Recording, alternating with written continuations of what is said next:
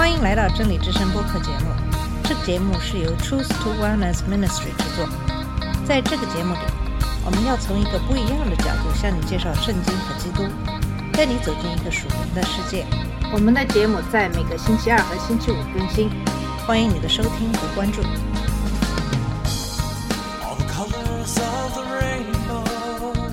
你好，我是马军。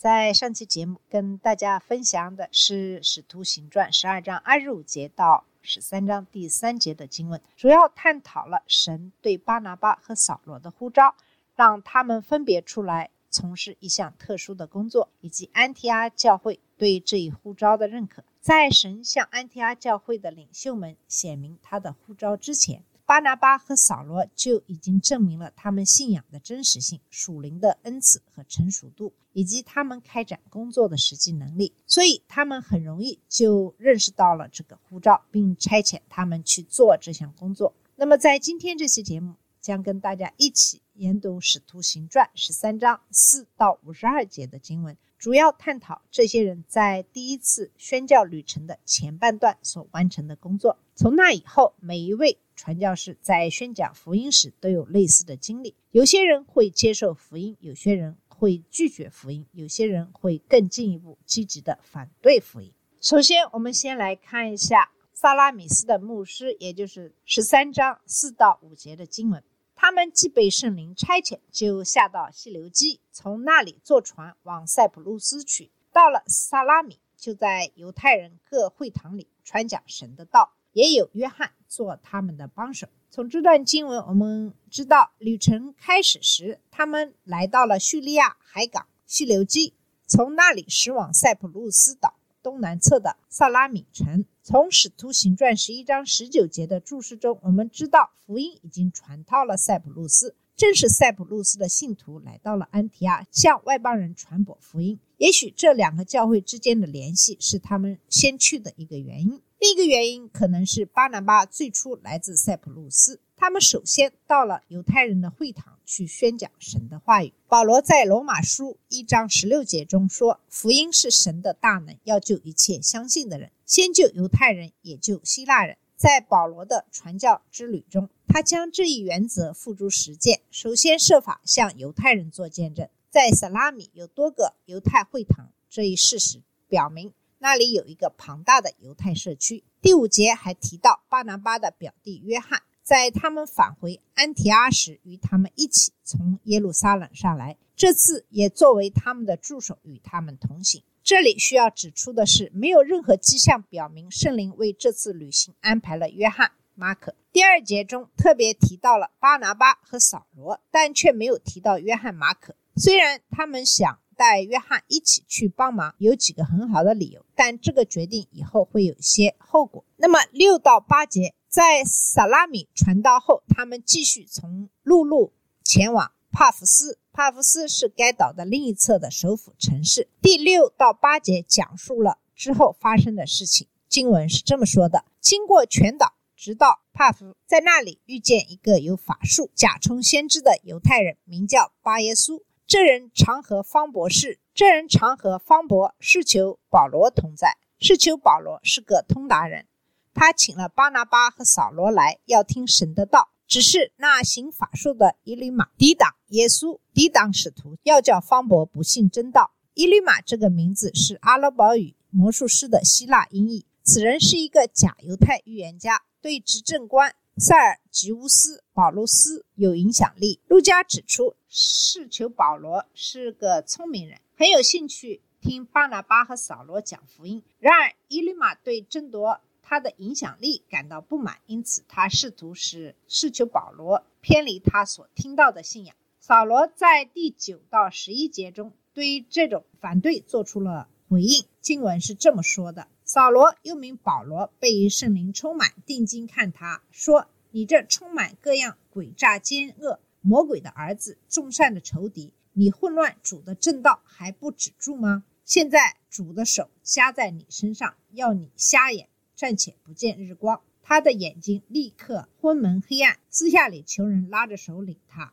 我们知道这是路加第一次提到扫罗的希腊名字保罗。在接下来的传教之旅中，他将继续使用这个名字，因为他们将在外邦人的土地上传教。保罗再次被圣灵充满，他面对以吕马，首先他揭露了以吕马的真实面目，他充满欺骗，是个骗子，是魔鬼之子。与其说他是巴耶稣，这个名字指的是一个在主里谈论救赎的人，不如说他是魔鬼之子，因此是一个以诽谤为特征的人。他对巴拿巴和扫罗就是这样做的。以利马使主的正道变歪的行为，正是出于他的性格。扫罗采取了进一步的行动，通过弄瞎以利马的眼睛，使他的身体状况与他的精神状况相匹配。那么接下来的第十二节记录了这个神迹对老毕的影响。在十二节是这么说的：方伯看见所做的事，就很稀奇主的道，就信了。那么历史的记录也证实了这位总督的皈依。从其他的历史资料也可以推断出，这位执政官的女儿塞尔吉拉·宝拉是一名基督徒，他的儿子盖乌斯·卡利斯坦·弗朗托也是基督徒，后者成为第一个进入罗马元老院的比西迪安安提阿公民。那么，在帕福完成这次施工后，他们保罗继续了他们的旅程。第十三节是这么说的：保罗和他的同人从帕福开船来到庞菲利亚的别家，约翰就离开他们回耶路撒冷去。他们从海路前往潘菲利亚的帕尔加。潘菲利亚位于现代土耳其的南海岸。就在此时，马可·约翰因不明原因离开了他们，返回耶路撒冷。那么，根据《使徒行传》第十五章中保罗和巴拿巴就约翰·马可发生的争论，我们可以有把握的推断，约翰·马可的离开没有经过保罗的同意。那么，我们记住，没有任何迹象表明圣灵将这项工作留给约翰·马可。虽然可能有很多很好的理由带他一起去，但实际情况是，无论出于什么原因。他都还没有为这项施工做好准备，于是他回到了耶路撒冷。神对施工的呼召，不仅对施工的带领人很重要，对参与其中的每一个人也很重要。约翰·马可并不需要达到与巴拿巴或扫罗相同的标准，他们都是由安提阿教会案例的施工人员，但他也确实需要得到神的呼召，并满足完成他要做的特定施工所需的任何资格。神以他的恩典，让约翰·马可在保罗和巴拿巴进入小亚细亚内地时面临的更困难的施工中成为绊脚石之前离开。那么，关于约翰·马可的好消息是，虽然他在这里失败了，但他确实在不断的成熟，并成为基督有效的仆人。在提摩太后书四章十一节中，保罗甚至让提摩太。把马可带去见保罗，因为他在我侍奉上是有用的。约翰·马可最终写成了马可福音。尝试失败并不意味着失去资格。神的工作是救赎我们，装备我们去侍奉。他能够也必将为我们的生命带来所需的改变，使我们成为对他有用的人，永不放弃。神不会放弃。第十四节到十五节继续讲述马可离开后的故事。经文是这么说的。他们离了别家，往前行，来到比西底的安提阿，在安息日进会堂坐下，读完了律法和先知的书。管会堂的叫人过去，对他们说：“二位兄台，若有什么劝勉众人的话，请说。”这段经文告诉我们，他们从位于沿海平原的别家出发，向内陆行进，到达比西底的安提阿。这个名字将他。与其他同样名为安提亚的城市区分开来。这座城市实际上位于弗里吉亚地区，靠近皮西底亚的边界，因此被称为皮西底亚安提亚是。该城位于别家东北方向约一百英里处。要到达那里，他们必须穿越金牛座山脉，然后向北到达利姆奈湖，穿过。安提厄斯山谷，最后到达海拔三千六百英尺的安提阿。除了徒步旅行的一般困难之外，他们还面临着当地土匪袭击旅行者的危险。在他们抵达后的安息日，保罗按照惯例先到当地的会堂拜访犹太人。按照犹太人的习俗，来访的犹太人，特别是教师，会被邀请向他们发表演讲。他们给保罗和他的同伴致以殊荣，然后保罗开始布道。这一章的十六到二十五节是保罗布道的第一部分，试图证明耶稣就是所应许的弥撒亚。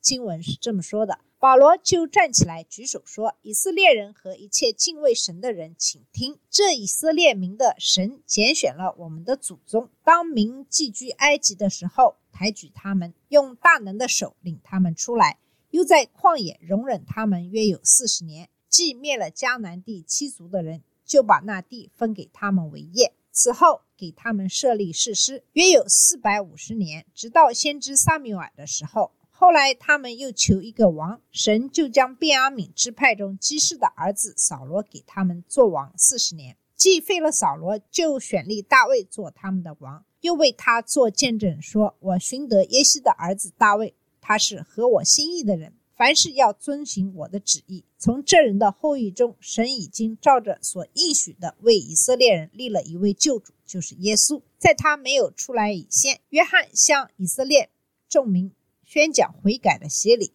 约翰将行进他的尘土，说：“你们以为我是谁？我不是基督，只是有一位在我以后来的，我解他脚上的鞋带也是不配的。”那么在这里我们可以看到，保罗既针对犹太人，即以色列人，也针对那些敬畏神的人，即外邦人。然后保罗使用了斯提法在《使徒行传》第八章中使用的同样的方法来表达他的观点。他从神拣选始祖开始，讲述了这个民族的历史，然后他一直讲到施洗约翰，说明神曾应许以色列有一位救世主，而这位救世主就是耶稣。约翰甚至为他预备了道路。在十三章的二十六到三十一节中，保罗解释了他们来的原因，以及宗教领袖对耶稣的排斥。虽然他们将耶稣处死。但神却让耶稣从死里复活。二十六到三十一节是这么说的：“弟兄们，亚伯拉罕的子孙和你们中间敬畏神的人呐，这救世的道是传给我们的。耶路撒冷居住的人和他们的官长，因为不认识基督，也不明白每安息日所读众先知的书，就把基督定了死罪，正应了先知的预言。虽然查不出他有当死的罪来，还是求比拉多杀他。”既成就了经上指着他所记的一切话，就把他从木头上取下来，放在坟墓里。神却叫他从死里复活。那从加利利同他上耶路撒冷的人，多日看见他。这些人如今在民间是他的见证。这段经文告诉我们，民众自然会倾向于相信犹太公会关于耶稣的任何的说法，因此保罗必须明确指出耶路撒冷的统治者。并不承认耶稣的预言身份，他们对耶稣的处决应验了预言，但却没有法律或道德依据。耶稣从死里复活是其救世主身份的证明。在第三十二到三十九节中，保罗给出了耶稣复活的证据，并解释了耶稣的死和复活是如何应验旧约的预言。这段经文是这么说的：“我们也报好消息给你们，就是那应许祖宗的话。”神已经向我们这做儿女的应验，叫耶稣复活了。正如诗篇第二篇上记着说：“你是我的儿子，我今日生你。”论到神叫他从死里复活，不再归于朽坏，就这样说：“我必将所应许大卫那圣洁可靠的恩典赐给你们。”又一篇上说：“你必不叫你的圣者见朽坏。”大卫在世的时候遵循了神的旨意，就睡了，归到他祖宗那里。一见朽坏，唯独神所复活的，他并未见朽坏。所以弟兄们，你们当晓得，赦罪的道是由这人传给你们的。你们靠摩西的律法，在一切不得称义的事上，信靠这人，就都得称义了。这些真理是他们所有人最得赦免的希望的基础。他们无法通过遵守摩西律法从罪恶中解脱出来，但他们可以通过相信应验了预言的耶稣基督而得到宽恕。保罗以第四十节中的警告结束了他的布告。四十到四十一节的经文是这么说的：“所以你们务要小心，免得先知书上所说的临到你们。主说：你们这轻慢的人要观看。”要惊奇，要灭亡，因为在你们的时候，我行一件事，虽有人告诉你们，你们总是不信。现代的美国布道家结束布道的方式，并不像保罗这样子，因为他们担心会吓到听众。但这却是保罗结束布道的时候经常采用的方式。保罗担心的是他的听众会因为不够敬畏神而不听从他的信息。比起赢得大量听众，保罗更关心听众的永恒的命运。人们对保罗布道的反应记录在第四十二到四十三节中。经文是这么说的：他们出会堂的时候，众人请他们到下安息日再讲这话给他们听。散会以后，犹太人和近前犹太教的人很多有跟从保罗、巴拿巴的。